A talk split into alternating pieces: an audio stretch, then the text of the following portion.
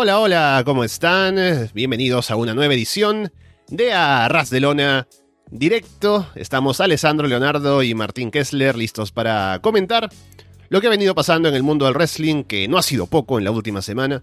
Estamos en camino a Double or Nothing en AEW, en camino a Hell a Cell en WWE, y han pasado cosas alrededor.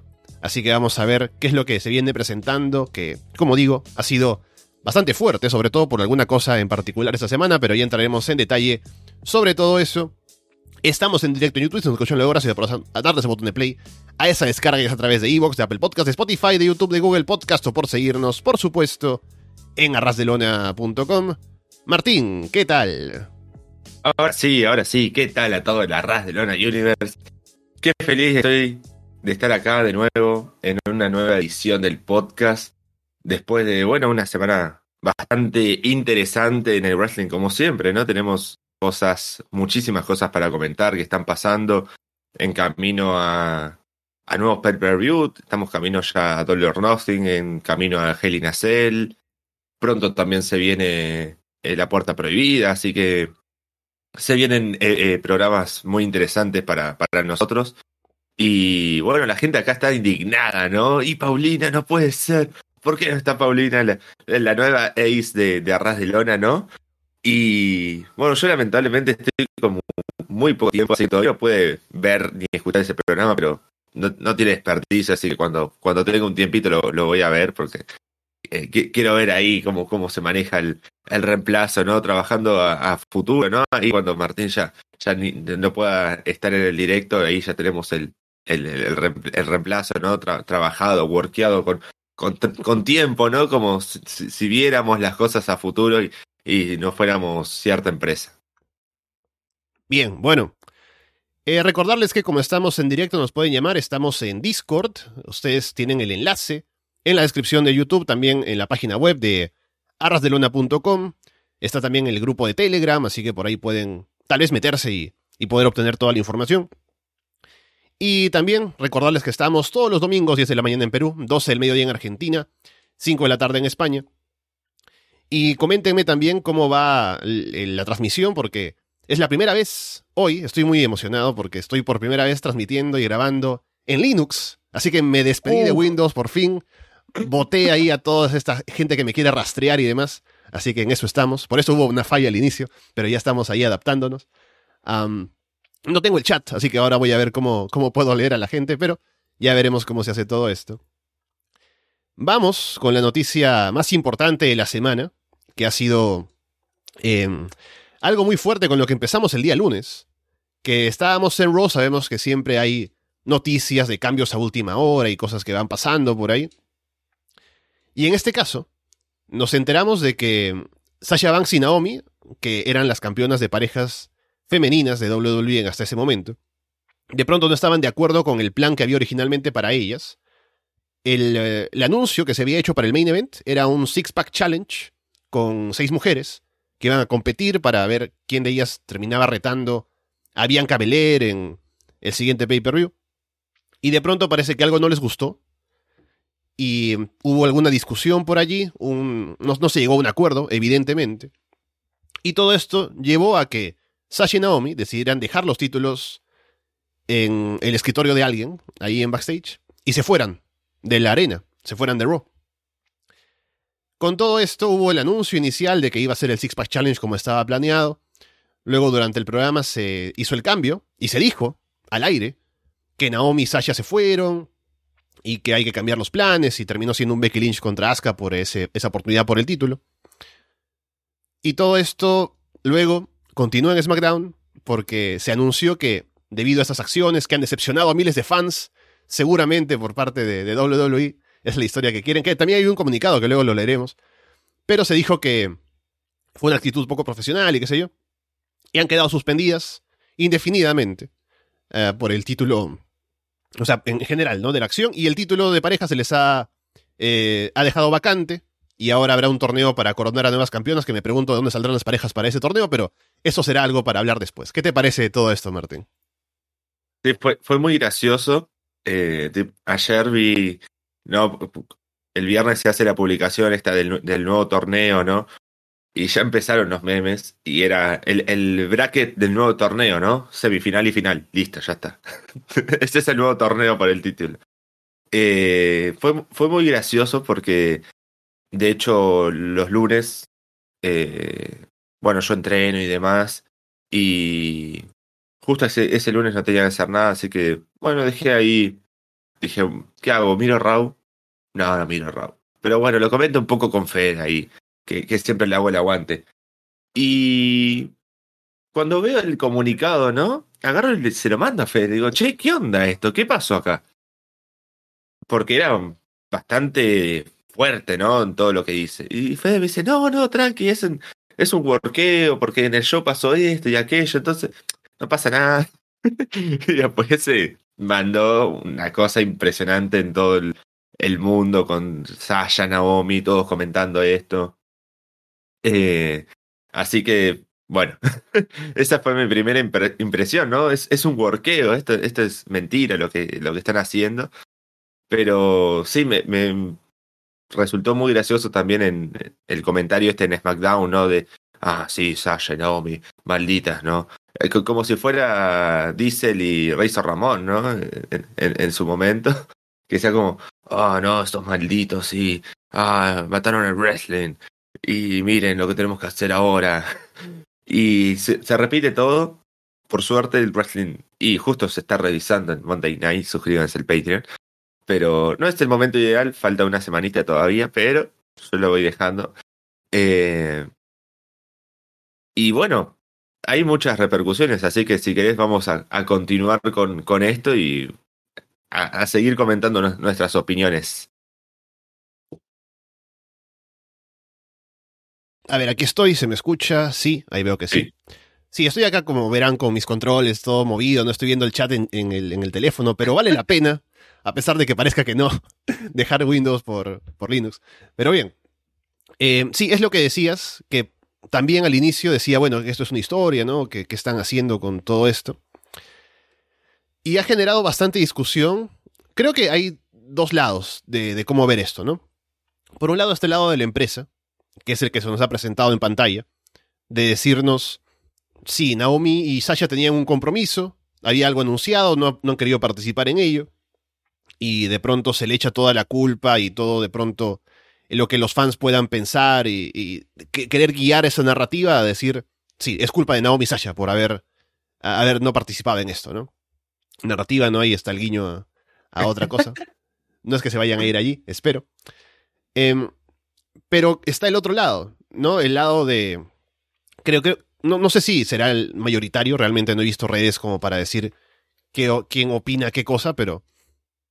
Al final, esto se reduce al hecho de que Naomi y Sasha tienen una percepción del valor que tienen ellas, sobre todo siendo campeonas de parejas, que sabemos que es un título que ha sido muy maltratado y que no se le da la importancia que debería tener, o que podría tener, si uno quiere pero aún así ellas, ellas sienten que están haciendo un trabajo y yo también he dicho en las últimas semanas que estaban haciendo un esfuerzo al menos de tener buenos combates, de hacer historias, de hacer algo en la división de parejas, y eran una pareja estable que estaba yendo bien.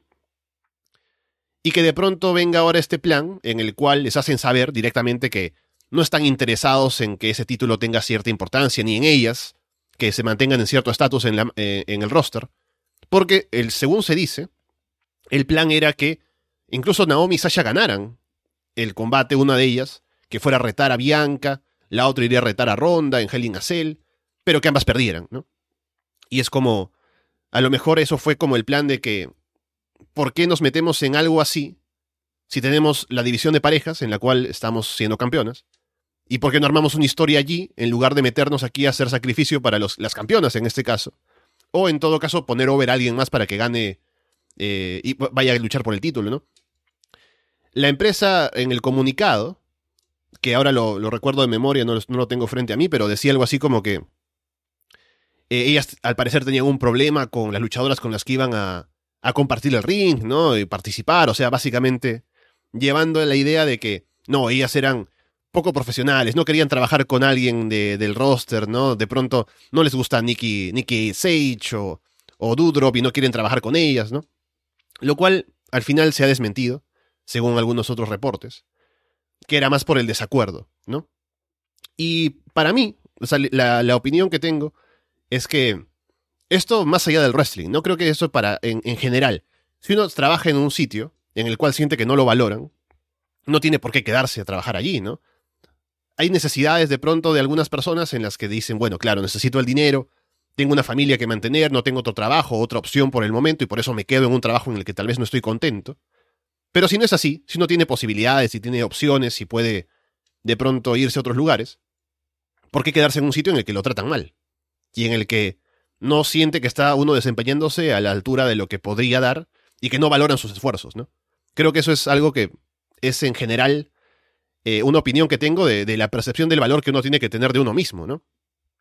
Y en este caso, WWE no solamente tiene esto de, de tirarles eh, toda la responsabilidad a ellas, sino que también sabemos que tienen prácticas como de, por ejemplo, que tienen un contrato que no se puede romper, que es unilateral, ¿no? Así que la empresa básicamente las tiene como secuestradas en un contrato.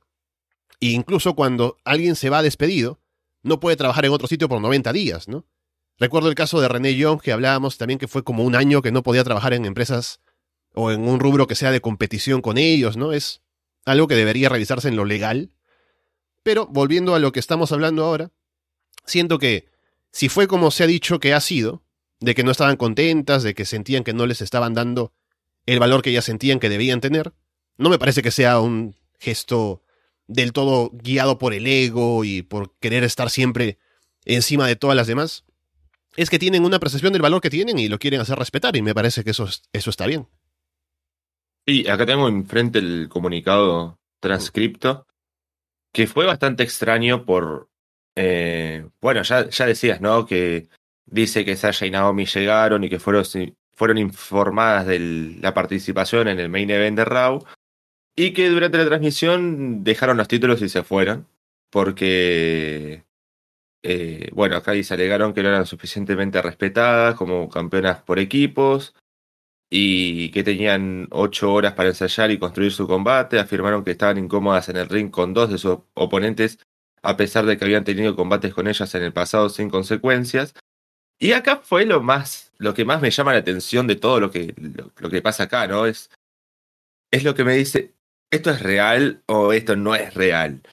Y es cuando dicen, Monday Night Raw es un programa de televisión en directo con guion cuyos personajes se espera que cumplan con los requisitos de su contrato. Lamentamos que no hayamos podido ofrecer como fue anunciado en el evento principal. Y yo me quedé como, o sea, están admitiendo que esto es guionado, todo, y, están todo para eh, echar en cara, ¿no? Para decir, miren, miren lo malas que son.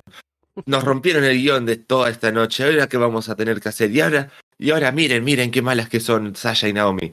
Que, bueno, no sé, o sea, entiendo las dos partes.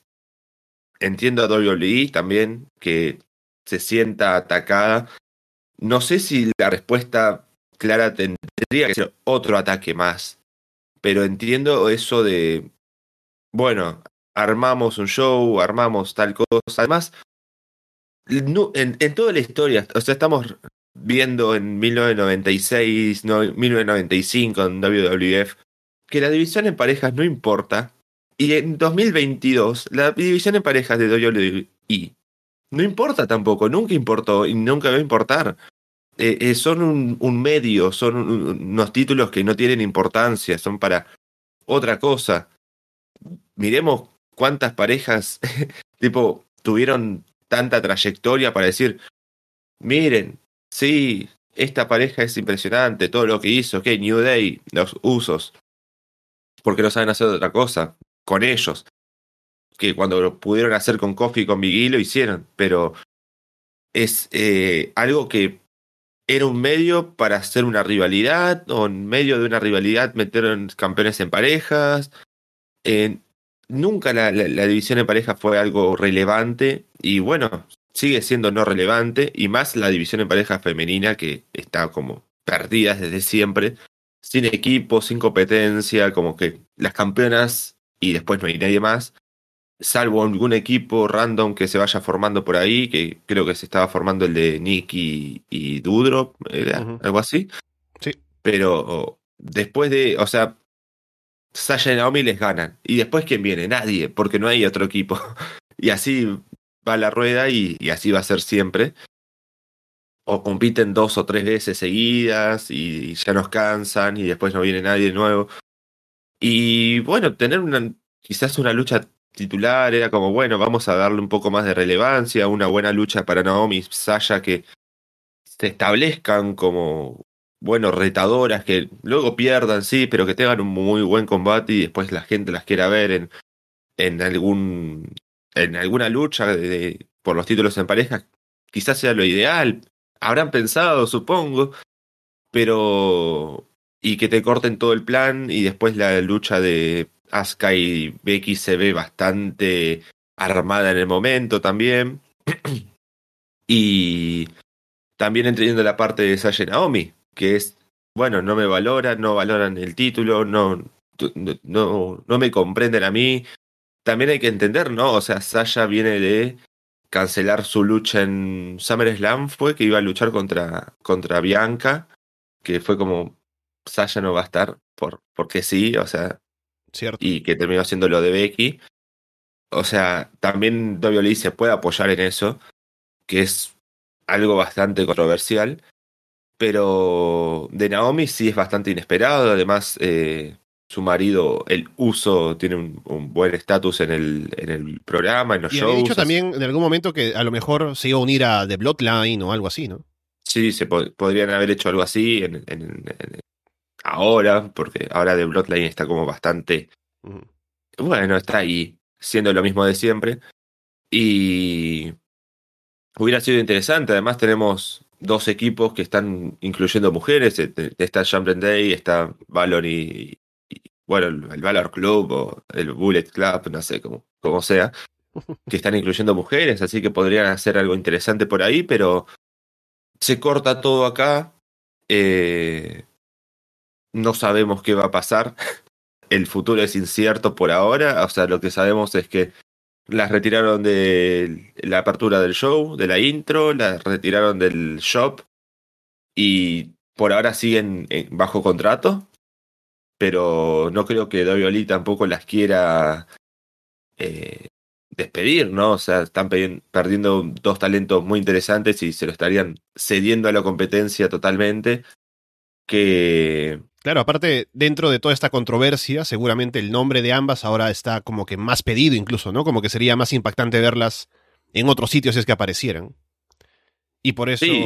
otra vez, ¿no? Es el tema de que WWE tiene un contrato que es muy unilateral, ¿no? De pronto, si ellos no quieren despedir a alguien, por mucho que tengan algún problema, o en este caso que sea un problema que se hace público, no es que sea tan fácil que vayan a irse de ese contrato, porque WWE puede decirles no, se quedan, Así como hacen con gente que también se ha querido ir, como Mustafa Ali. Y bueno, en ese tiempo las asperezas se han limado, no sé qué cosa, que ahora está de vuelta en televisión. Esto se ve un poco más grave, ¿no? Porque no solamente es redes sociales y decir que sí, me quiero ir, sino que es algo que ya se ha hecho público y que ha pasado y ha afectado un show, que ha sido un Raw en el que se han ido, han cambiado los planes y han dicho públicamente en ambos programas lo que ha pasado y han puesto ya a Sashi Naomi como las culpables y que todo esto ha sido algo que eh, debería, haberse evitado si fueran ellas más profesionales, si se quiere. Entonces es un poco más difícil pensar en que esto va a ser como que se puede solamente olvidar y que en un tiempo las tendremos de vuelta. Es algo que normalmente debería llevar a un despido o que este, se separen de la empresa, pero no es tan fácil.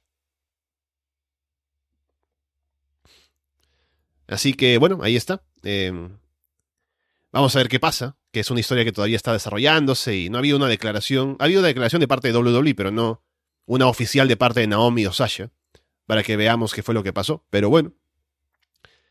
Otra noticia de gente, de alguien que se va de WWE, en este caso es Stephanie McMahon, que ha dejado sus funciones por un tiempo indeterminado, que va a estar ausente y no se sabe exactamente el por qué, pero es curioso porque, siendo Stephanie, y el puesto de poder que tenía y lo que se sabe que ella pues en un futuro quiere aspirar a ser, que sería la sucesora junto con su marido de lo que su padre maneja en WWE, se aleja ahora de WWE por un tiempo, eh, ha sorprendido esto bastante gente, incluso de dentro de la compañía, por el momento Nick Khan es quien está tomando la rienda de sus eh, labores o las responsabilidades que tenía ella dentro de la empresa. Entonces, bueno, no nos da mucho para, para decir y especular de qué será, porque aún no se sabe y puede que sea un tiempo y luego regrese, pero es igualmente curioso, ¿no? ¿Qué pasaría con Stephanie McMahon ahora que está por fuera? Y ahora que Triple H además ya está de vuelta trabajando a tiempo completo, así que veremos qué puede pasar de aquí. Sí, es bastante extraño, también me, tomó por sorpresa que, que salga Stephanie de WWE. Y primero, creo que también en su comunicado decía como que era más que nada por temas familiares, para estar un poco más con la familia, que bueno, es entendible. Eh, WWE demanda muchísimo tiempo. Y además que Triple H vuelve a la actividad ahora, quizás, eh, no sé, se acostumbraron de una cierta manera con, con su familia a estar y ahora con Triple H de nuevo en la empresa tienen que reacomodarse y demás, así que posiblemente la veamos pronto de nuevo, ojalá, porque, bueno, mal labor no hacía. Y bueno, veremos qué, qué depara, pero bueno, ya sin Shane, sin Stephanie, casi sin Triple H, que, que, queda en WWE. o sea, ¿quién es el heredero legal ahora? Nick Khan, ¿no? Es el, el dueño de, todo. Me gusta el comentario de Carlos que dice que Nick Khan subiendo la, la tabla del Mortal Kombat, ¿no? Sí, sí, es la clásica, ¿no? Cuando muere alguien así viejo, ¿no? Es como, ah, sí. Y, ahora suben un nivel y bueno, ahora Nick Khan está a la, altura de, Vince cada vez más. Y... ¿Qué, qué, qué seguirá? ¿Qué, ¿Quién seguirá para sacar en WWE que Nick Khan se siga cargando y que se quede con el control total de la empresa? Sí, es solo especulación todo esto, o sea, no sabemos qué fue lo que llevó a Stephanie a hacer, a, tomar esta decisión. Si habrá algo en lo que esté en desacuerdo con lo que se hace en la empresa, o es un tema personal que de pronto quería atender otros asuntos por el momento. Porque no es una salida definitiva. La forma en la que lo dijo fue como que es por un tiempo y con la opción de regresar en el futuro. Pero será cuestión de ver qué es lo que pasa. Y hablando de cosas que sorprenden, tenemos el anuncio de que Ric Flair tendrá un combate de retiro.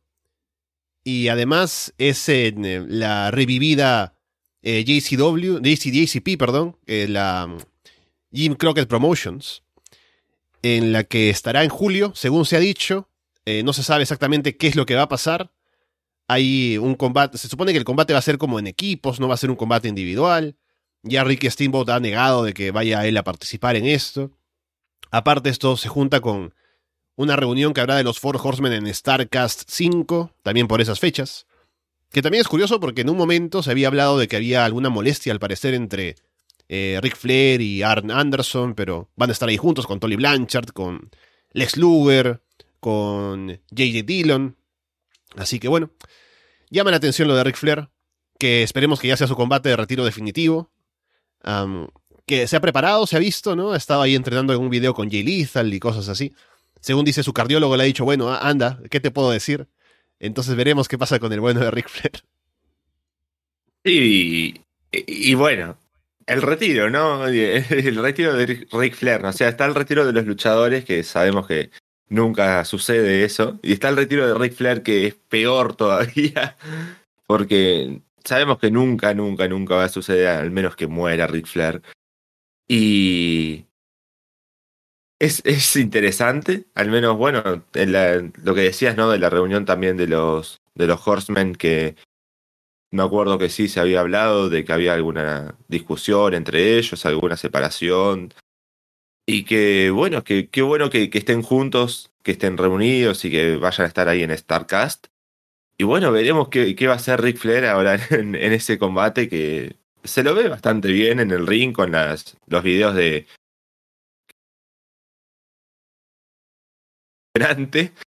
Y me gustó la idea de que Rick Flair esté en, JCW o GCW, no sé qué, qué, dijiste, pero me gustaría ir un deathmatch de, de Ric Flair. Eh, más fácil que decirlo por las siglas es Jim Crockett Promotions, ¿no? Que es una empresa que es la predecesora de WCW en su momento y ahora no es que esté volviendo para estar en actividad regularmente, según entiendo, sino solamente como que la reviven una noche para este show, ¿no? Como para hacer el, el guiño a Ric Flair en su momento, en los ochentas y todo lo demás. así que no sé ni siquiera quién está detrás de esta empresa, habría que averiguarlo un poco, ¿no? ¿Quién es el que va a promover esto? Si es el propio Ric Flair y si habría algún conflicto de, de derechos de autor con WWE que compró todo WCW, no sé si incluyó la marca de Jim Crockett Promotions o no, pero me imagino que no, si es que pueden hacer esto. Así que bueno, veremos. Eh, seguramente, más allá del, del hecho de que la gente pueda estar de acuerdo, ¿no? De que Ric Flair vaya a tener un combate más. Ya de por sí quiero verlo, entonces yo también voy a estar participando de todo esto, voy a comprar el evento, voy a verlo por ahí y, y veremos qué es lo que puede hacerse porque no será un evento de un solo combate. Habrá que ver quién más es que. a quién más ponen en el show y qué más puede pasar, pero. Bueno. Es interesante al menos. Por mucho que uno piense que la salud de Ric Flair y que todo lo demás. Que estuvo cerca de morir en algún momento también. Y esto en shoot. No, no, es, no es exageración. Así que si él se siente que está listo, que puede hacerlo. Y además quiere hacerlo. Como que ya sea su último combate, que también él tendrá que tomar conciencia de que ya está en una edad en la que debe plantearse esto con cuidado seguramente se podría hacer algo bonito incluso, ¿no? No va a ser como el combate con Shawn Michaels en WrestleMania, pero si se puede hacer algo así como que un tributo eh, simpático para Ric Flair, no estaría mal. Acá estoy viendo en Cage Match, que es el 31 de julio, anunciado el evento como JCP Ric Flair's Last Match, allá oficialmente, ¿no? O sea, si, si Ric Flair sigue haciendo combate después de este, es, te está cagando la, la vida. Es publicidad eh, engañosa. mal. Eh, este, eh, va a ser transmitido en Fight. Y según Cage Match, los onwards de, de Jim Crockett Promotion son Conrad Thompson y David Crockett. David Crockett que también apareció en AEW haciendo un par de bueno estuvo un par de veces ahí para presentar el título un título TNT me parece Em, pero sí, ahora está metido nuevamente en el wrestling aparentemente y bueno, sigue el legado de sus antepasados. Luego tenemos em, algo que tal vez es un poco preocupante, no sabemos cuánto. El hecho de que ahora Warner Discovery, ¿no? que está detrás de los canales de TNT, de TBS, tuvo una presentación de sus programas de, televisión, de, de lo que presenta sus canales. Y originalmente, AEW iba a ser parte importante de esto. No sé si importante, ¿no? Pero al menos iba a tener un espacio allí para poder eh, mencionarlo, tenerlo como un producto que está siendo promocionado por parte de la empresa. Pero luego eso fue cambiando y al final hubo muy poca mención de AEW en esta presentación, lo cual uno puede asumir que puede tener que ver con el hecho de que hay poco apoyo de parte de la cadena para la empresa. Esperemos que no sea así, y que tengamos todavía IW en TNT y TBS por un tiempo. Pero la relación se veía bastante saludable antes de este cambio que hubo de la compra de, de Warner y todo. Entonces, bueno, por el momento tenemos el contrato puesto allí, así que no es que van a cambiar las cosas de un día para el otro. Pero veremos para la renegociación de aquí a un tiempo en qué posición estará AEW en cuanto a su oferta televisiva. Sí, no, no estoy muy informado del tema, lamentablemente. Pero bueno, espero que sí siga la, la relación entre TNT, TBS y todo esto con, con AEW, porque está yendo bastante bien. ¿eh? Además, eh, los títulos tienen esos nombres, ¿no? Y sería bastante malo que tenga que cambiarlo. Pero al menos eh, está yendo bastante bien en rating, por lo que veo a AEW todavía. tienen un buen programa, está todo bastante saludable por lo que se ve en televisión, así que no creo que Warner tenga la intención de, sacar a AEW pronto, pero bueno, veremos cuándo será la próxima negociación entre, las dos partes y, espero que, que sigan en, en, estas cadenas porque han logrado buenos contratos. Eh, acá, lamentablemente, con Space está tambaleando un poco, por lo que se puede intuir, ¿no? O sea, sacarlo de televisión y pasarlo a YouTube es algo raro. Pero bueno, al menos el contrato sigue. Eh, quizás sea más fácil de ver incluso en YouTube. Lamentablemente no se puede cambiar el SAP desde la, plataforma.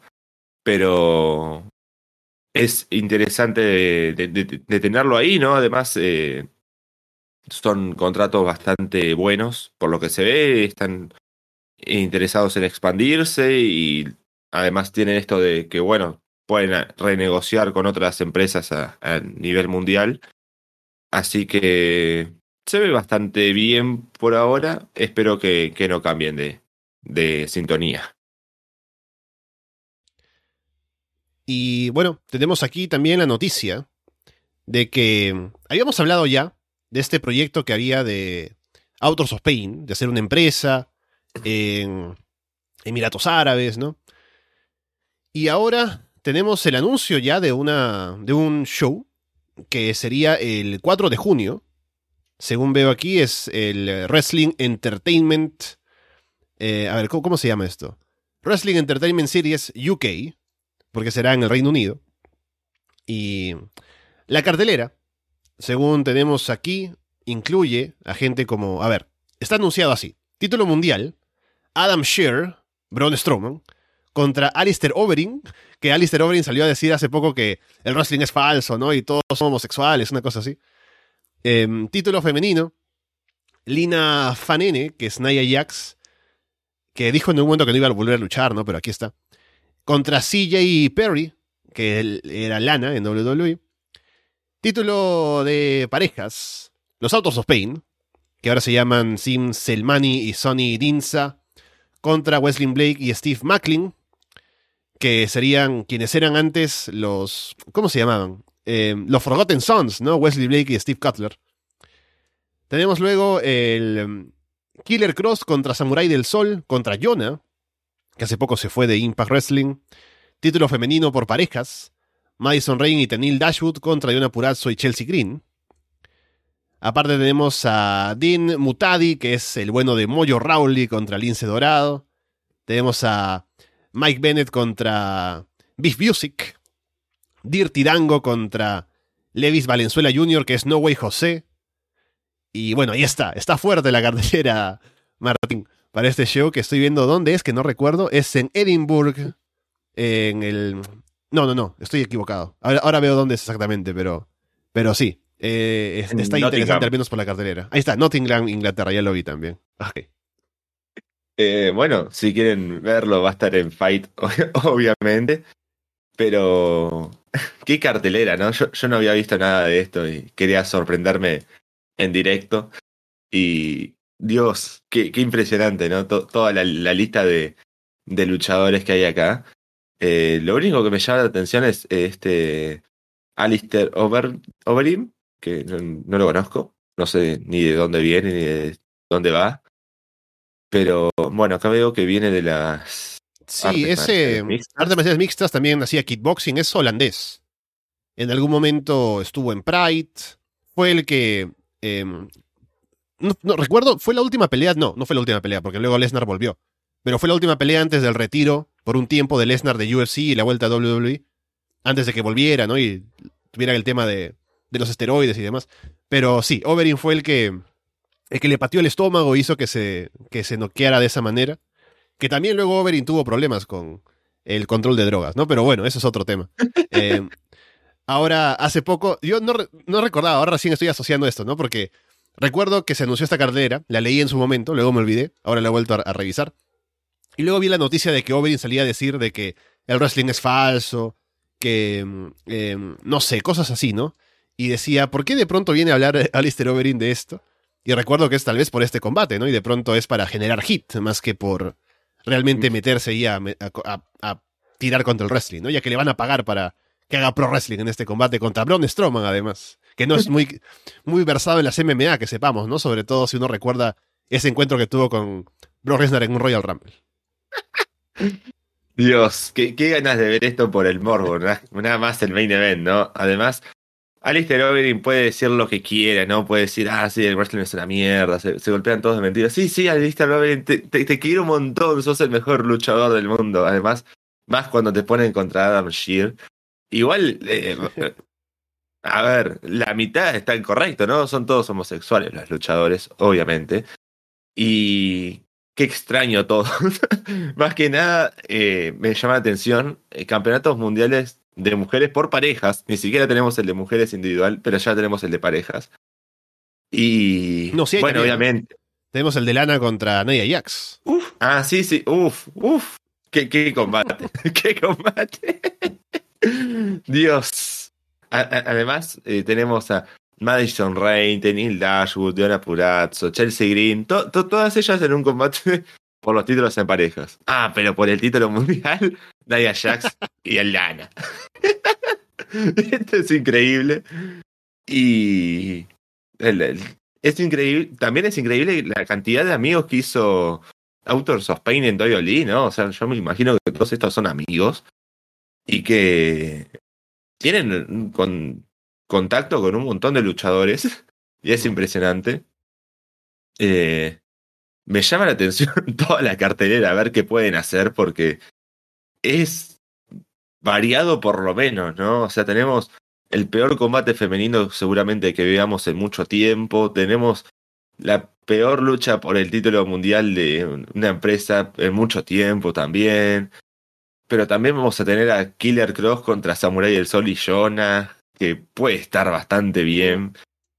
Eh, no sé qué, tal los Forgotten Songs, cómo, cómo estarán. Bueno, Macklin dice que está bastante bien. No sé cómo estará Wesley Blake. Pero Macklin en Impact está haciendo un muy buen trabajo. Así que, al menos por ahí, le tengo fe a ese combate. Porque Autos of Pain no eran un mal equipo tampoco, ¿no? Solo que, No, no. no sé, les dieron poco espacio en WWE por algún motivo.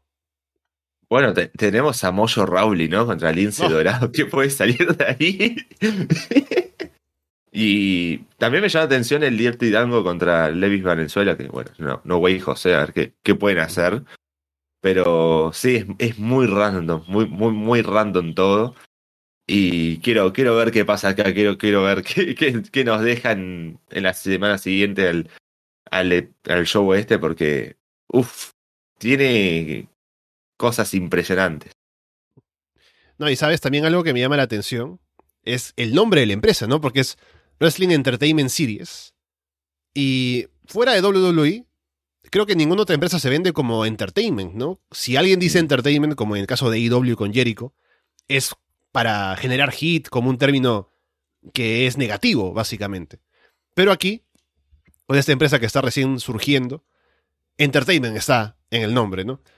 Entonces, no sé, curioso pensar que quieren venderse de esa manera y a ver qué tanto éxito pueden tener, pero no es algo que sea muy común, ¿no? Y bueno, será de pronto la visión que quieren darle a su empresa. A lo mejor tenemos a Alistair Overeem, el ex peleador de kickboxing y MMA en el main event, pero sale bailando o algo, ¿no? Porque hay que entretener a la gente.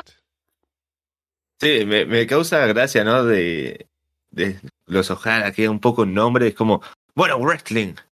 Pero wrestling un poco entretenido y con una serie de shows, ¿no? Es como, bueno, lo hacemos para divertirnos más que nada. Tampoco pidan mucho, porque esto es algo para lavar un poquito de plata y nada más. Y lo, lo único que me llama la atención es que, bueno, que lo vayan a hacer en. O al menos este se anuncia como UK, como nombre del show. Quizás eh, vayan haciendo en varios eh, países, estados y demás, que también sería interesante, pero eh, me gustaría que, que lo hagan en Arabia y en, esos lugares bastante turbios, a ver qué, qué pueden conseguir, porque ya para ser UK tienen nombres muy interesantes, no sé con qué capital cuentan para, para todo esto, pero eh, también me gustaría ahí dinero petrolero y todo lo demás. También tenemos la noticia de que vuelven los house shows de NXT, ahora con NXT 2.0. Primero que se cortó todo con la pandemia, ¿no? Obviamente, tanto para NXT como para el roster principal. Pero cuando se volvió luego a la regularidad, NXT no, no siguió por primero el tema de que cambió su formato a NXT 2.0 para hacer un territorio de desarrollo más que otra cosa. Y a lo mejor querían verle el tema de gastos, de producción de shows, y si el talento estaba listo para esto, pero ahora con este anuncio de house shows, creo que al final es positivo, porque también en NXT originalmente los house shows servían para tener a esta gente que no estaba lista para televisión, a que tenga combates, a que tenga algún tipo de acción, que tenga interacción con el público.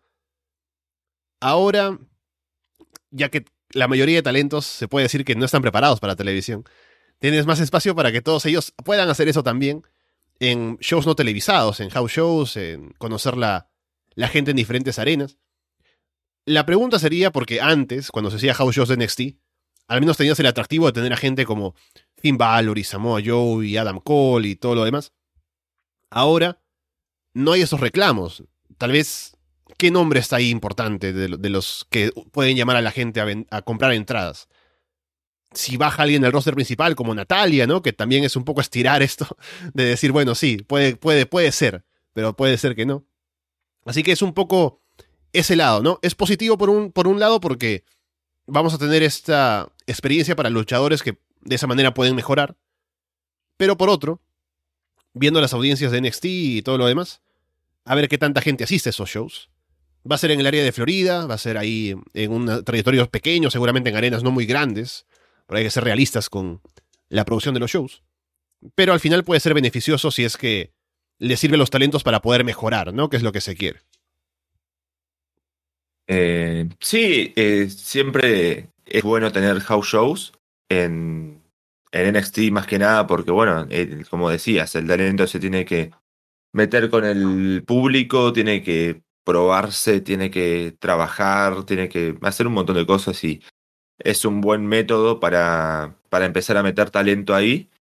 Y además probarlos, probar luchas, que, siempre es bueno. En, bueno, WWE lo hace siempre con, con las giras, de probar los combates, trabajarlos un montón de tiempo hasta que salen en televisión y luego tienen rivalidades y demás. Y en NXT es muy importante por eso decías, ¿no? El talento nuevo, a ver cómo se va adaptando, cómo se adaptan con los luchadores ya más profesionales, más establecidos. A ver a quién van a meter, porque siempre están esos nombres que nadie conoce y de repente es como, ah, mira, luchó en 40 luchas en House Show y tiene una, unas luchas interesantes por ahí, pero contra quién van a meter, o sea, no, tienen un talento establecido, un nombre importante, gente con experiencia para que puedan llevar bastante público, establecerlos, tener un contacto con, con grandes luchadores. Así que bueno, va a ser interesante, también va a ser interesante la cantidad de público que quiera asistir a estos shows que son en Florida, porque bueno, ellos viven ahí en Florida y entrenan y todo ahí. Así que el público va a ser básicamente siempre el mismo. Así que va a haber, vamos a ver cómo van variando, cómo qué, van tratando de hacer, si llevan a una serie de shows a luchadores ya establecidos, o no sé, no sé qué, pueden hacer, o, bajar más gente a NXT. Va a ser interesante a ver cómo, cómo terminan haciendo estos house shows, pero sí, es positivo, siempre es positivo para, para la empresa. Sí, aprovecho para promocionar Florida 2.0 en el Patreon, que yo no veo NXT, pero veo, pero escucho Florida 2.0 porque vale la pena, con Andrés y Paulina. Así que si alguien está interesado puede ir al Patreon, tenemos aparte Florida Vice hablando de IW y Monday Night, ya vuelve Underground también, tenemos planes para el regreso. Pero bueno, como digo, creo que al final puede ser bueno para la empresa que tengamos esta experiencia para los talentos, que ya sabemos que solo con el hecho de ya decidir que solo con atletas que vienen de fuera y no luchadores que vienen de las indies, es un poco más complicado que se vea la mejoría y que estén eh, trabajando bien en el ring, pero con la práctica se puede lograr, así que a ver si eso causa alguna diferencia para los shows a futuro de NXT, que podamos ver que eh, los talentos están un poco más a la altura de lo que se espera para un show televisivo en televisión nacional, incluso en USA Network. Sí, además hay bastantes talentos nuevos. Me acuerdo que hace un tiempo habíamos comentado, ¿no? De toda la lista de luchadores nuevos que habían traído de, de atletas, ¿no? De, distintas competiciones, de que vienen de diferentes lugares y de todo. Así que va a ser interesante a ver cómo ellos se van adaptando ya. Sí, creo que ya están incluso trabajando en el en el Performance Center. Están todos menos el más importante que es Gable Stevenson, o al menos hasta ese tiempo. Pero va, a ser interesante también verlos. No sé si van a. No creo que transmitan nada, no creo que hagan nada importante por ahí. Pero bueno, los house shows son importantes en NXT. De hecho, ha habido cambios titulares en el título en, house shows, así que Vamos a ver qué, van haciendo. Y yo también paso a hacer una, una promoción, ¿no? O sea, eh, saben, el domingo pasado no pude estar porque tenía que luchar. Si quieren ver qué pasó ahí, tienen que buscar en YouTube Superestrellas de la Lucha TV. El, el último episodio tenemos ahí subido los resultados y el main event, la lucha completa. Y podemos decir que tuvimos nuestra propia versión del In Your House número 8, que ya todos sabemos por qué es tan famoso. Y lamentablemente nos, nos tocó pasar por esa situación. Así que bueno, tenemos eh, material por ahí, así que si quieren pasar a verlo, está disponible. Bien. Y también recordar que hay eh, ese, aparte de lo de los talentos nuevos que llegan a NXT, hay esa evaluación cada seis meses y a ver quién se va, ¿no? Porque esta rotación es más, más rápida que antes. Con eso vayamos a hablar un poco de lo que ha pasado esta semana en Raw y SmackDown.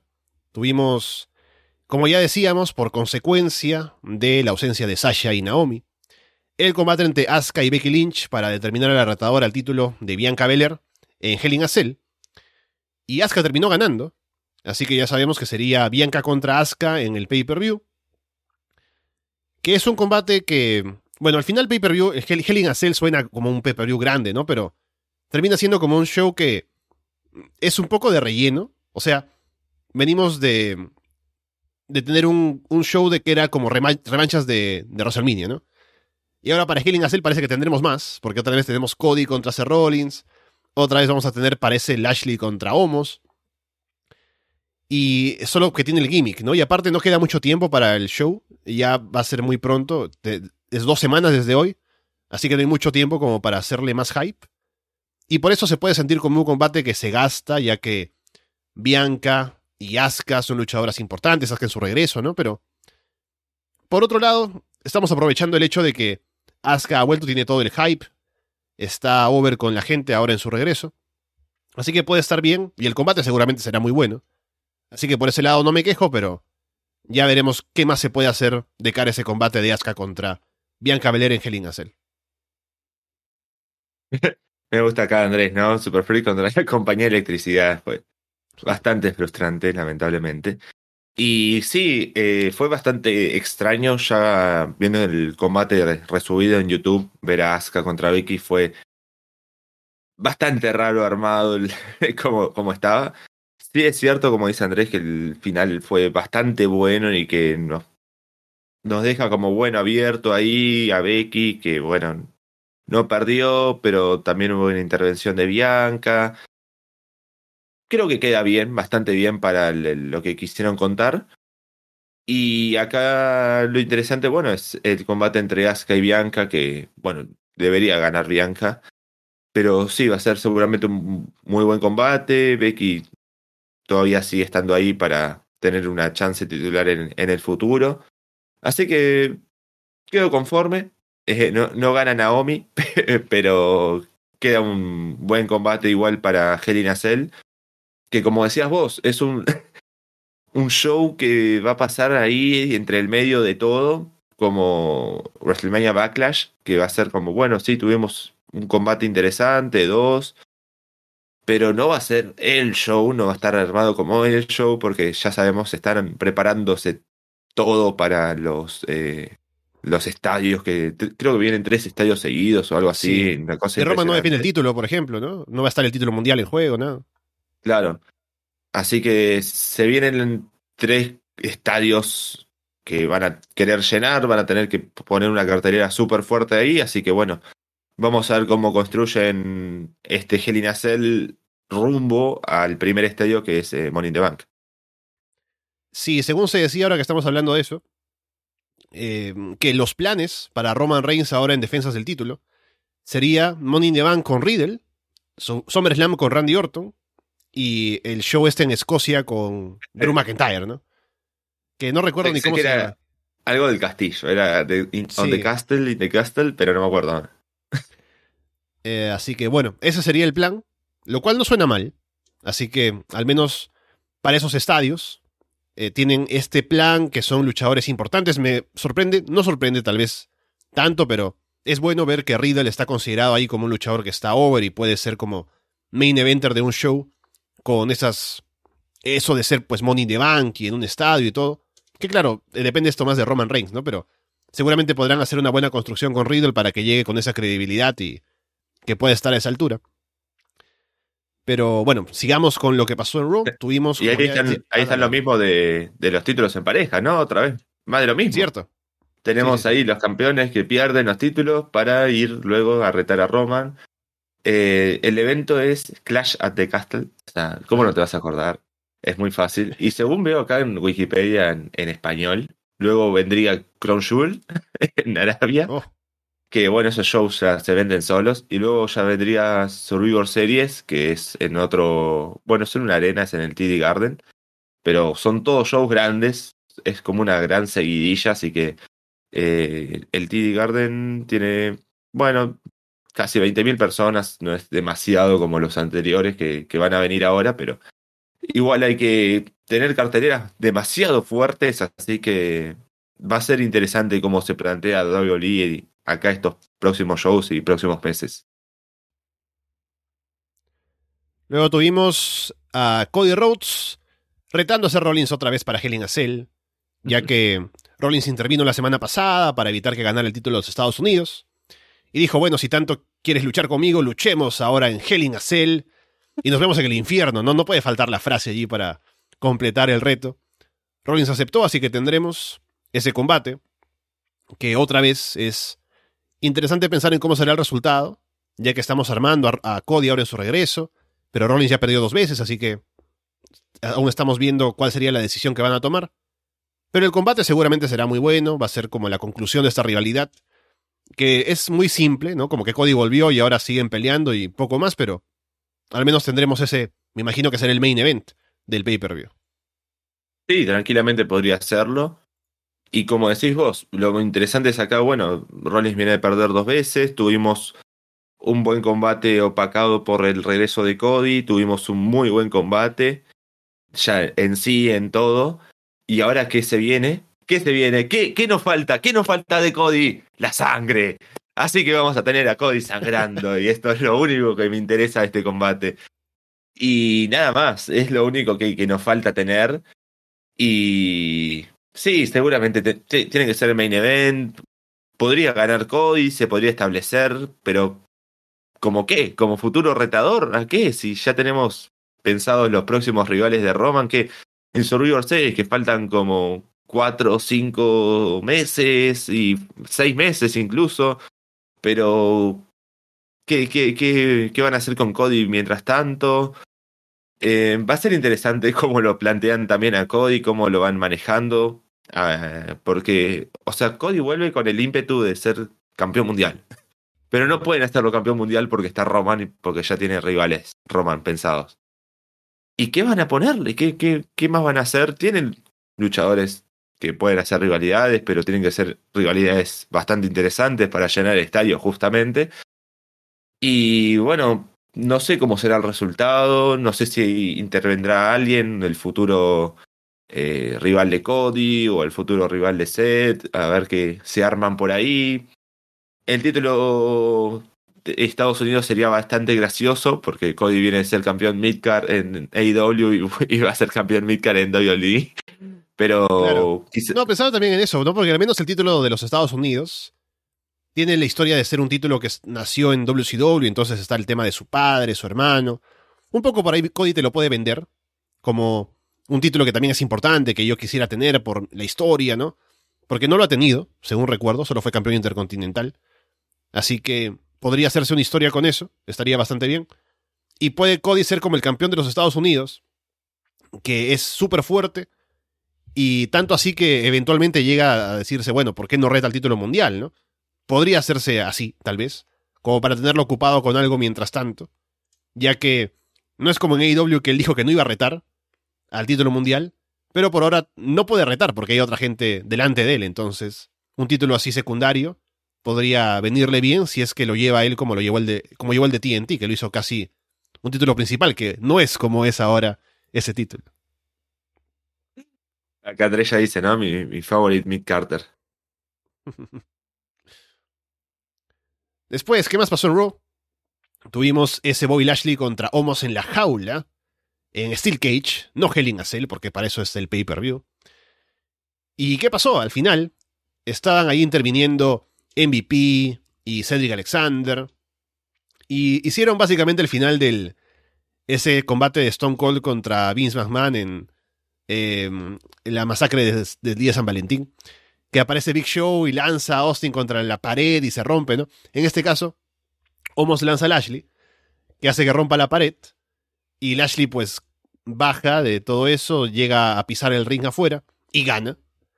Lo cual es muy raro porque es como que Lashley se va celebrando, ¿no? Contento que, eh, gané, pero estaba perdiendo, ¿no? Y el tipo lo lanzó contra la pared y si no hubiera sido porque el tipo es muy fuerte y la pared se rompió, hubiera perdido, ¿no? Pero igual hay que celebrar que le ganaron a Homos. Sí, yo, yo, celebré ganar por descalificación y es una... Es, es ganar, ganar es ganar, acá, acá somos bilardistas y ganar es ganar, no importa cómo, no importa cómo, cuándo ni por qué, pero ganar es ganar. Y interesante, porque me recuerda a una promo que creo que vi una vez. Sí, creo que le pasaron en un per per view de Lashley rompiendo la celda ahí con un maga y todo. De la historia de Lashley. No, no sé si, si, se la acuerdan. Pero. está en el colegio también. sí, esa, esa. No, no sé cómo te acordás. Es, es, es, es, muy loco que te acuerdes de esa promo.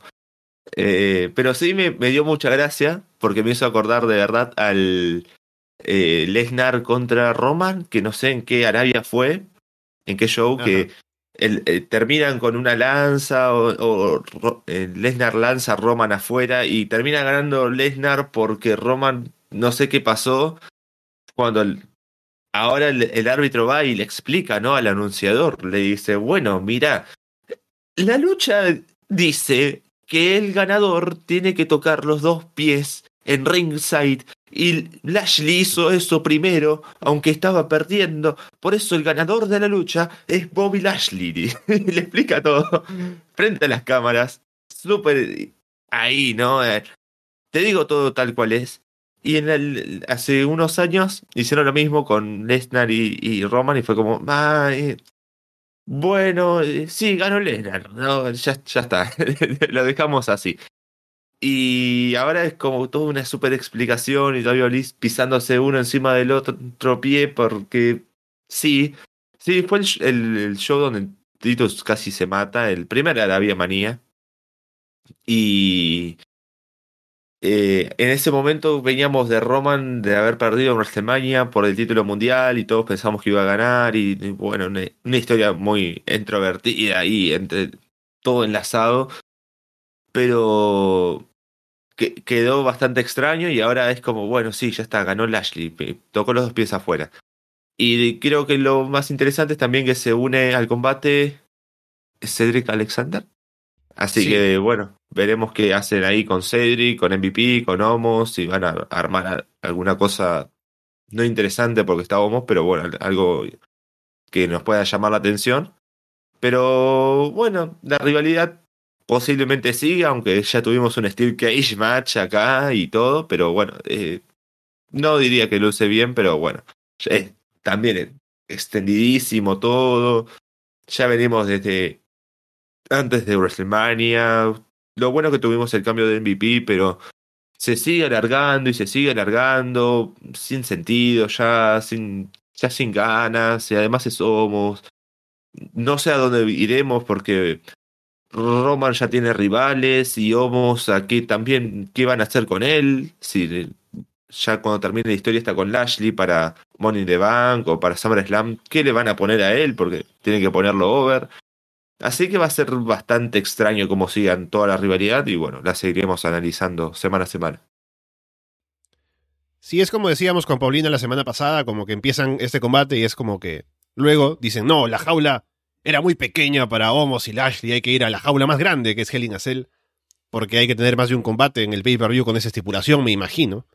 Entonces, por mucho que no me guste, está justificado que haya un Hell in a Cell en esta lucha porque hubo intervención de MVP y Cedric, y hubo este final, ¿no? Que en un Hell in a no puede pasar.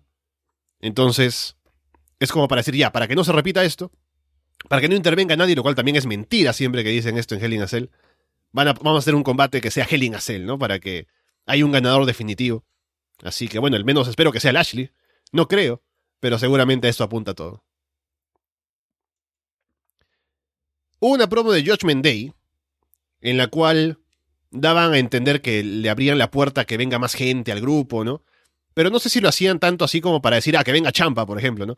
Era más como para decirles a AJ Styles y Finn Balor de que tienen que unirse a ellos, porque aquí está la forma correcta de pensar, no como ustedes que luchaban en Japón y hacen su gesto, ¿no? Que eso no vale la pena.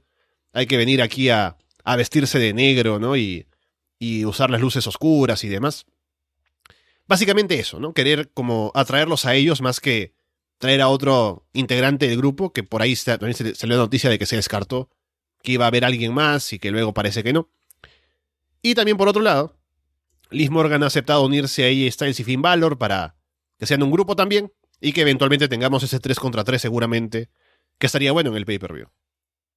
Sí, eh, me gusta todo esto como lo fueron armando al costo de no tener las luchas que todos esperábamos ver entre Edge y AJ Styles, pero son eh, luchas de, de storyline y que nos van construyendo cosas, así que es bueno, vamos hace bastante tiempo también rumbo a este combate, construyéndose tranquilamente, y es una de las rivalidades que más me interesan. Además, me gusta esto de tener ahí a las mujeres metidas, de darle un poco más de relevancia, que eran también amigas y que eh, son todos muy buenos luchadores, los seis acá involucrados en este caso, así que me, me gusta ver cómo, cómo armaron todo esto, que, cómo se va planteando. Es interesante la, la promo de John Day, ahí invitando a unirse a, a, más luchadores que también sea como más para meter miedo, ¿no? Es como, bueno, sí, nos ves a nosotros tres, pero pueden venir 70 más acá a unirse a John Day y Valor Styles y Morgan están solos y sin nadie que se quiera unir a ellos y como que sea de ese estilo también la promo. Así que funciona por todos lados, eh, la, historia se ve bien, la lucha posiblemente sea muy buena, no sé si la irán a hacer en Hell Cell o en eh, Money the Bank, porque luce bastante bien. Así que bastante, bastante bueno todo y, quiero ver ese combate a ver cómo resulta. También tuvimos más de Mustafa Ali queriendo ir por el título de los Estados Unidos, que en este caso tenía esto con Austin Theory, con The Miss de Referee, pero Austin Theory cambió las cosas y le puso a Bir Mahan como oponente para que le ganara Ali. Y lo que yo rescato de todo este segmento es la nula reacción del público cuando sale Bir Mahan durante el combate, a pesar de que está de Miss ahí, ¿no? O sea, han hecho un muy mal trabajo con Bir Mahan, de todo el hype que había, y hemos hablado de esto, ¿no? Que podría haber venido como babyface y podría haber funcionado incluso. Pero es otro Hill, Monster Hill, como hemos visto tantos, que sale ahí, mata Jovers y poco más. En este caso lucha contra Ali, que le da algo de pelea, pero Miss ahí está como el referee que le juega sucio también, así que, bueno, poco que sacar de todo esto, más allá de luego el regreso de los Misterio para vengarse de, de Bir Mahan y todo lo demás. Sí, la verdad que no me deja tampoco demasiado. Eh, Bir está ya casi que muerto, bastante perdido. Eh, me gusta el regreso de los misterios, sí. Eh, vamos a ver qué pueden hacer. Eh, si van a hacer algo, si van a hacer una lucha en desventaja, quieren plantear algo un poco más interesante. Pero... No, no la verdad es que no me deja demasiado. Eh, Tampoco me interesa mucho lo que está pasando con el título de los Estados Unidos, con Theory, con Ali, con Demis ahí metido también. Eh, Birma Han, es como la, la, unión de todos los Hills que se unen porque sí y listo. Y quizás veamos una 3 contra 3 pronto de los misterios y Ali contra Bir, eh, Ali, eh, Theory y Demis. No. Y mm, no sé si quisiera ver algo bastante más elaborado en el, en el pay-per-view, eh, que dije, en el Premium Live Event. Eh, pero va, va, a ser interesante a ver qué, qué nos plantean de, de, todo esto y bueno, a ver a los misterios cómo les va contra Vir. y cómo siguen con él, que después de tanto hype esté ahí medio perdido entre todo. Y a ver qué, cómo sigue el título de los Estados Unidos ahí con Tior y, y toda la rivalidad esta que no me interesa demasiado. Sí, poco que ver sobre eso, solamente el hecho de que aparentemente quieren separar a Dominic de, Rey, eventualmente. Habíamos hablado la semana pasada de todo lo que pasa con Dominic y lo que necesita mejorar y lo mal que lo han llevado. Y que separado de Rey como que estaría bastante perdido. Pero parece que ese es el plan. No está nada confirmado, ¿no? Pero veremos si en este regreso de los misterios hay algo allí que se pueda hacer diferente. Pero han llevado muy mal el tema de Dominic Misterio como para ponerlo ahí frente a todo el mundo sin que esté listo y no trabajar en que esté listo, sino que aceptan que esté en el nivel que está y poco más.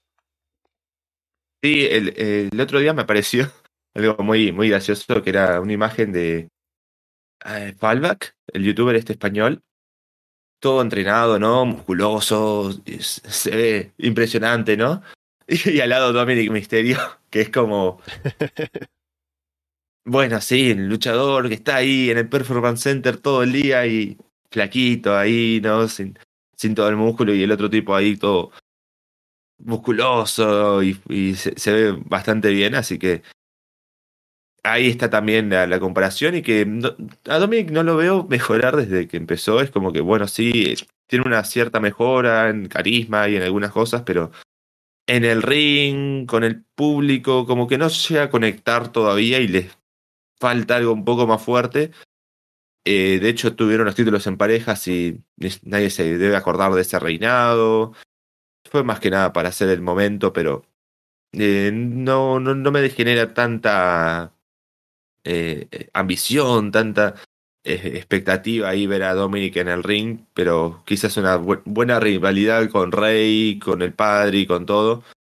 Eh, va a ser bastante interesante, así que bueno, vamos a ver si lo plantean y si de una buena vez se hace, porque ya hace dos años que venimos planteando lo mismo, ¿no? Desde que empezó Dominic con la rivalidad con Seth, eh, que decíamos, ¿no? Estaría interesante que sea una Seth, después con Sami Zayn, y ahora de nuevo, así que veremos si lo hacen de, definitivamente, y bueno, otra vez, se vienen estadios, de, estaría bastante interesante tener un combate así, que Rey ponga over a Dominic y que Dominic se lleve la, el apoyo del público, o al revés, a ver si Dominic puede hacer de heel y que y llevarse bien ahí el, el, la bronca y establecerse como un buen heel, así que bueno, veremos cómo, cómo se plantea todo. Y finalmente tuvimos en Raw la aparición de Lacey Evans, que hubo controversia, aparentemente, porque ya habíamos visto sus promos en SmackDown, ¿no? Eh, en un momento, ya para mí era todo lo mismo, así que dejé de verlo. Pero de ahí me contaron que hubo un turn, Hill de Lacey Evans, y era algo muy extraño porque venía con todo esto de decir, de recordar su pasado en, siendo marín y los problemas que tuvo en su infancia y demás, para que luego hiciera un giro, para que sea Hill, aparentemente, lo cual era muy extraño, y parece que no gustó esto en general al, al público, al punto de que WWE se replanteó lo que estaba haciendo. Ya habían dicho que iba a estar ahora en Raw, lo cual era un cambio ya eh, extraño porque estuvo tanto tiempo en SmackDown con estas promos para que luego vaya a Raw. Y ahora ha vuelto a ser Babyface. Hizo una promo en el ring, reconociendo a los, a, los militares en la tribuna, ¿no? Yo decía, ¿en qué momento va a decir, sí, estos malditos, algo de los, de los militares, ¿no? Porque como supe que había hecho el turn, dije, a lo mejor se inventa algo ahí para darle un giro, ¿no? A la gente apoyando a, su, a sus Fuerzas Armadas. Pero no, al final todo bonito y Lizzie Evans ahora es Babyface, así que veremos cómo le va. Sí, bueno, Babyface. Bueno, para ellos, ¿no? Yo, yo la veo y, me, da bronca, ¿no? Me da asco ahí. Ah, sí, es una maldita gila ahí. Sí, es muy gracioso, ¿no? Es como, hola público, ¿cómo están? Un aplauso para las Fuerzas Armadas de los Estados Unidos que tanto combaten por nosotros. Es como, qué horrible, qué horrible todo esto. Qué, qué, qué feo que se ve para nosotros. Pero bueno, supongo que está bien. Es lo que siempre pedíamos, ver a Lacey Evans siendo ella, con bueno, su, su persona de verdad. Así que quizás sea interesante, eh, vamos a ver cómo le va. es raro, ya digo, va a ser raro verla ahí, como todo el tiempo siendo la, ah, sí, viva la, las Fuerzas Armadas de los Estados Unidos y todo. Eh, no sé cuánto nos pueda durar ahí a, nosotros el gusto, ¿no? Ya vimos en el pasado que el público se le turneó a, a, Cody por, por hacer estas actitudes, así que bueno, vamos a ver cómo siguen reaccionando semana a semana y que sea todo el tiempo lo mismo, porque mucho más no, no puede hacer, ¿no? O sea, el personaje no da para, para más, así que bueno, vamos a ver qué, qué se arma. Y acá, como dice Mac, ¿no? Eh, eh, hasta Corbin tiene más carisma que Lacey, ¿no? Y, sí, o sea, Corbin es un genio, hay que admitirlo ya. Pero Lacey es como lo plano de todo, es como, sí, vivan las Fuerzas Armadas y sí, esta gente, y siempre lo mismo, ¿no? Es como, sí, esta gente que tanto combate, que no está con su familia durante todo el año y que dejan su vida por nosotros y siempre se dice lo mismo, así que ya hasta cansa el discurso y todo, así que bueno, veremos cómo sigue reaccionando el público semana a semana lo mismo. Con eso pasamos a hablar de SmackDown, tuvimos el combate de unificación por fin del título de parejas, de los títulos de Roy SmackDown, en un SmackDown cualquiera, no, no guardaron al pay-per-view ni nada. Y fueron los usos quienes ganaron finalmente a RK Bro, con intervención de Roman Reigns por allí, haciendo caer a, a Riddle de una esquina. Y parece que el combate estuvo bueno. Digo parece porque en YouTube no pusieron nada del combate, solamente pusieron el final. Pero la gente estaba reaccionando, estaba bien, y aparte son cuatro buenos luchadores y dos buenas parejas. Entonces, y aparte, siendo el combate por el título, o por la unificación de los títulos, me imagino que habrán salido ahí a trabajar duro. Y al final entonces los usos aprovechan para llevarse la victoria. Y ahora son los campeones de ambas marcas, junto con su primo, son quienes dominan todo WWE. Así que bueno, veremos ahora qué pasa, por un lado, con RK Bro, que según estamos hablando ya, parece que cada uno iría a retar a Roman Reigns en algún pay-per-view de los próximos que vienen.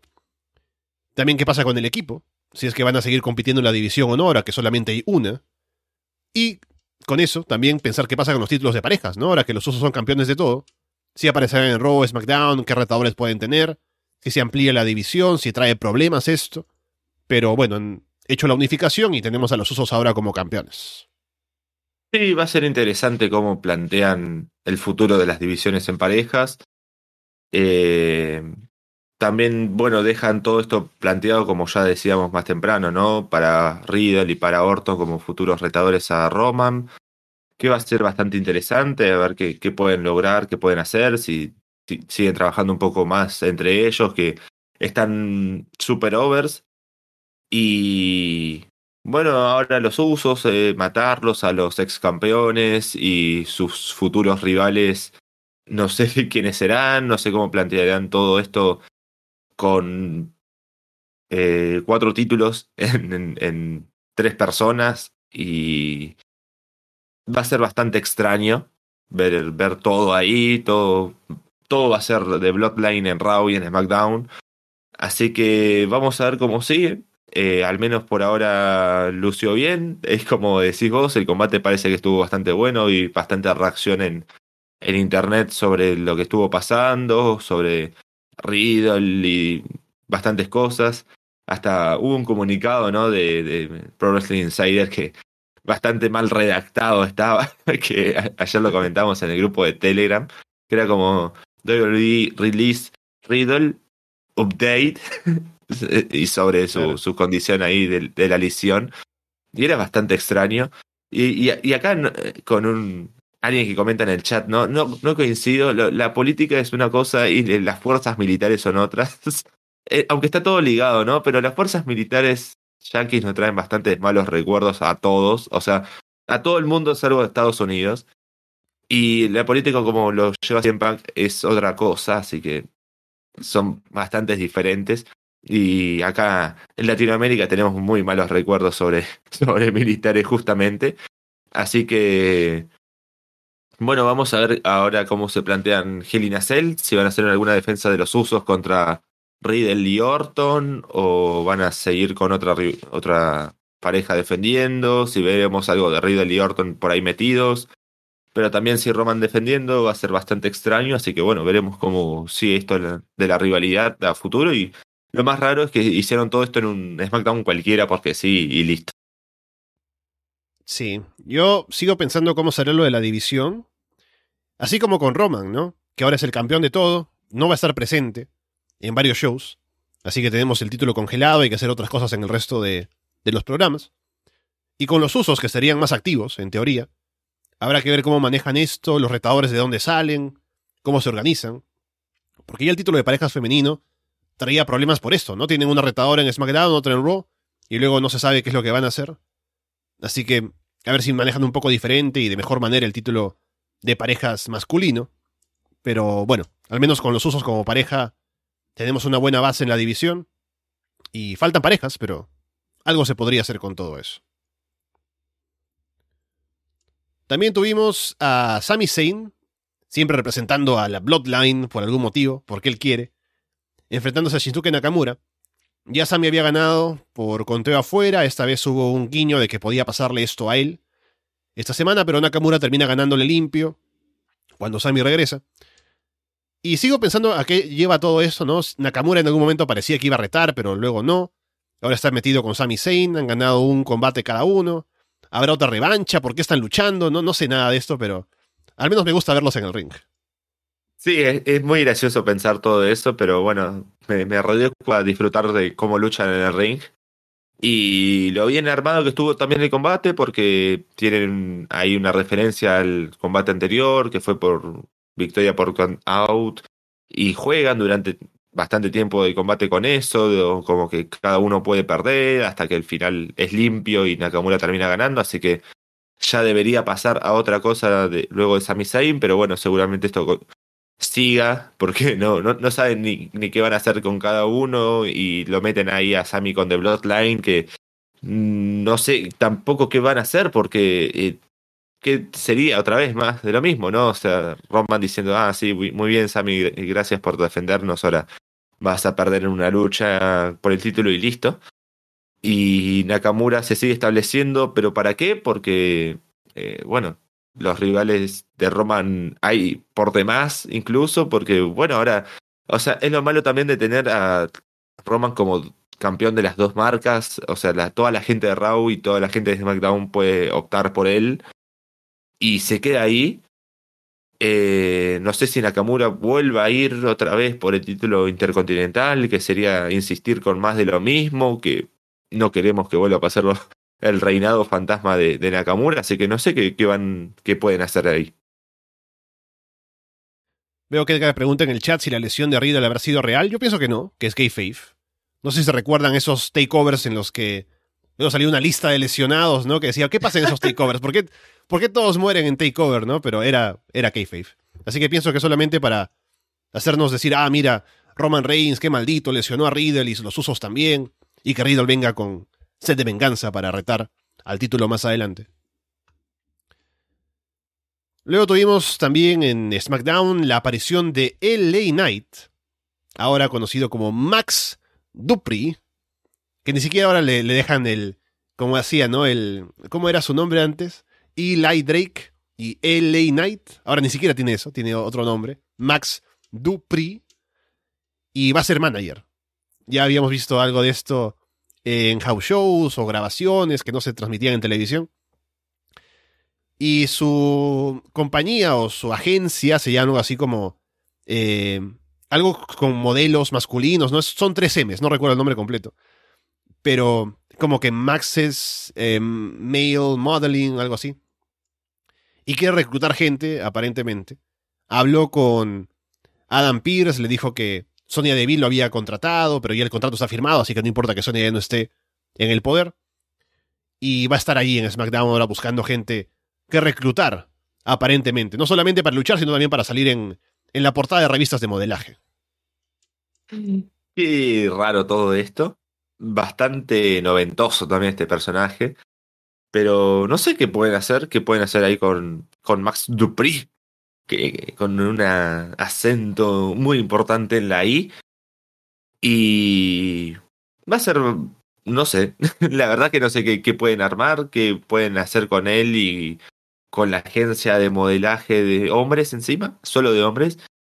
Y en el roster de SmackDown, con Roman ahí como campeón y con todo lo que se lleva ahí el, todo el tiempo del, del show, porque es como que, bueno, Roman abre el show, Roman tiene una promo en el medio del show, Roman cierra el show, en, en, mucho tiempo va pasando eso, es como 15 minutos, 5 minutos y 20 minutos para el final, y al resto del show ya está bastante completo, así que añadirle algo más eh, va a ser bastante extraño.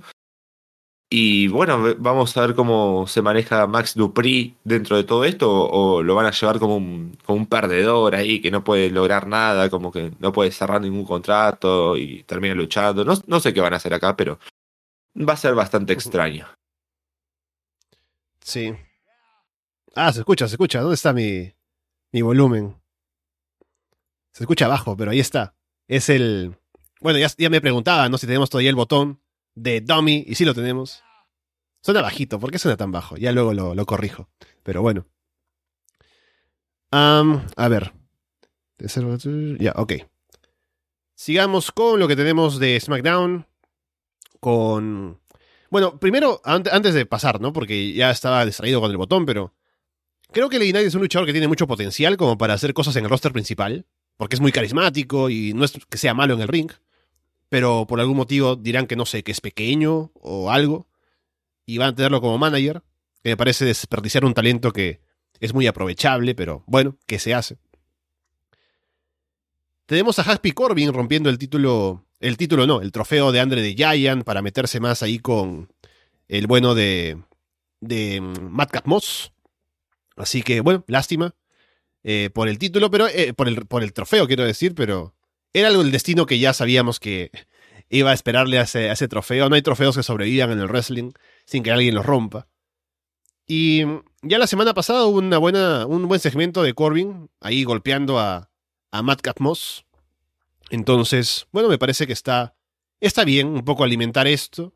Igual Corbin no es que sea un luchador que esté siempre con ganas de ver, pero si todo esto lleva, como ya decía, que vuelva luego Matt Casmos con un mejor personaje, pues habrá valido la pena. y Corbin también, que, evoluciona ese personaje horrible que tenía y que está haciendo cosas bastante interesantes. A mí me, me, gusta bastante Corbin, más que nada durante el último tiempo. Tuvo un personaje muy malo y que era bastante difícil de verlo, pero es un muy buen luchador en todo sentido. Y ahora lo raro es qué va a pasar con el trofeo. O sea, siempre hacen esta cosa de, de como retirarlo de alguna manera de los que ganan el, el combate este. Pero ahora lo destruyó, lo rompió totalmente, está destruido el, el, el trofeo y es como, bueno, el año que viene en WrestleMania lo van a volver a hacer. Bueno, WrestleMania no sé, en este SmackDown, WrestleMania y toda esa estupidez que hacen.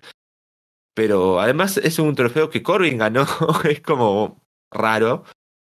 Y lo más gracioso es que en un momento, creo que es Michael Cole, dice, ah, no, estás destruyendo el prestigioso trofeo del ganador de la Battle Royale de Andrés de Jai. Es como, bueno, sí, prestigioso que ganó Mojo Rawley, ¿no? O sea, es muy prestigioso ese, ese trofeo. Así que, bueno, no sé qué van a hacer, al menos la, la rivalidad diría que luce bastante bien, eh, lo hacen lucir bien eh, Corbin, más que nada. Y sí, Corbin Lover Forever. Así que bueno, veremos qué, qué nos depara de, de, acá a futuro con, con Corbin, si la rivalidad va a continuar o no, pero eh, cómo terminará también esto. Y bueno, el cambio de personaje para Moss o para Corbin, a ver cómo evoluciona, se ve bastante bien, así que tengo esperanzas. Y creo que he corregido el botón, así que probemos una vez más. Ahí está. Sí, estoy aquí aprendiendo otra vez desde cero a manejar una computadora, pero estoy contento. Tenemos para cerrar el tema de que En SmackDown tuvimos a Raquel Rodríguez luchando contra. ¿Contra quién fue? ¿Contra una Jover? ¿O fue contra alguien con, con No, un nombre? contra no. Shotzi. Ah, cierto, cierto, cierto. Bueno, al final, para SmackDown es lo mismo. Y lució bien, ¿no? Se vio fuerte y lo rescatable de todo esto es que en backstage se ve a la gente ahí reunida detrás del televisor para ver, oh, mira, Raquel, Raquel Rodríguez, qué fuerte es. Todos muy impresionados.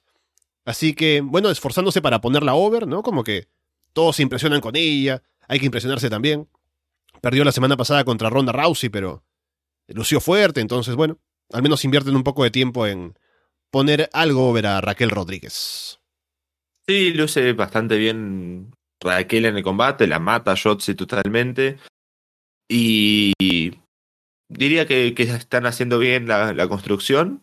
A ver a qué nos va a llevar también. Si esto, bueno, nos deparará en un combate contra la campeona en, en algún estadio, posiblemente. Pero mientras tanto hay que seguir construyéndola, que van bastante bien. Eh, me alegra que no la metan con estos equipos random de latinos y todo eso, como ya habían planteado en un principio, y que vayan en serio con ella, eh, ahí con un por individual y que se, se ponga over sola. Me, gusta cómo luce eso, así que bueno, vamos a ver cómo continúa Raquel Rodríguez ahora y a ver quién será su próxima víctima, que luce bastante bien todo por suerte. Y bien, con eso vamos cerrando por el día de hoy. Hemos. Ah, tenemos una. Aquí un anuncio de alguien que nos dice que suene la corneta. Vamos a poner las- el sonido porque no lo tengo preparado aquí, lamentablemente. Vamos a ponerlo de a poquitos. Pero bueno, igualmente, agradecer a la gente aquí por. Oh, oh, me equivoqué otra vez, pero bueno, aquí estamos. aquí estamos manejando el, el programa como se puede. Pero sí agradecer a la gente que está con nosotros escuchándonos aquí en el programa. Hemos pasado esta hora y media, empezando un poquito tarde, pero hemos estado aquí para comentar todo lo que viene pasando, que ha sido bastante. Y estaremos de vuelta en una semana más para seguir hablando y haciendo la previa además de Double or Nothing. No sé si en, en este caso será contigo, Martín, ya me dirás, pero eh, se vienen cosas y ya estaremos aquí para cubrir todo lo que podamos en Arras de Lona. Sí, se vienen una semana bastante interesante porque ya es la previa a Double or Nothing. Vamos a ver cómo se termina de cerrar ese evento que luce bastante bien por lo que pude ver por ahora. Así que bueno, vamos a estar ahí analizando. Sí, creo que el domingo que viene voy a estar y posiblemente el siguiente también. Así que bueno, vamos a tratar de mantenernos ahí firmes al menos un par de semanas. Y bueno, eh, muy interesante todo lo que está pasando en el wrestling. Vamos a ver cómo sigue la semana siguiente toda la historia con Naomi, con Sasha. Eh, vamos a ver si WWE ya empieza a cerrar más luchas rumbo a- al infierno.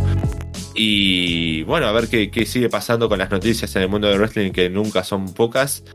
Así que vamos a estar ahí, atentos a, a todo lo que pase. Y bueno, nos estaremos viendo las semanas que vienen seguramente. Vamos. Ahí estamos, ahí corneta.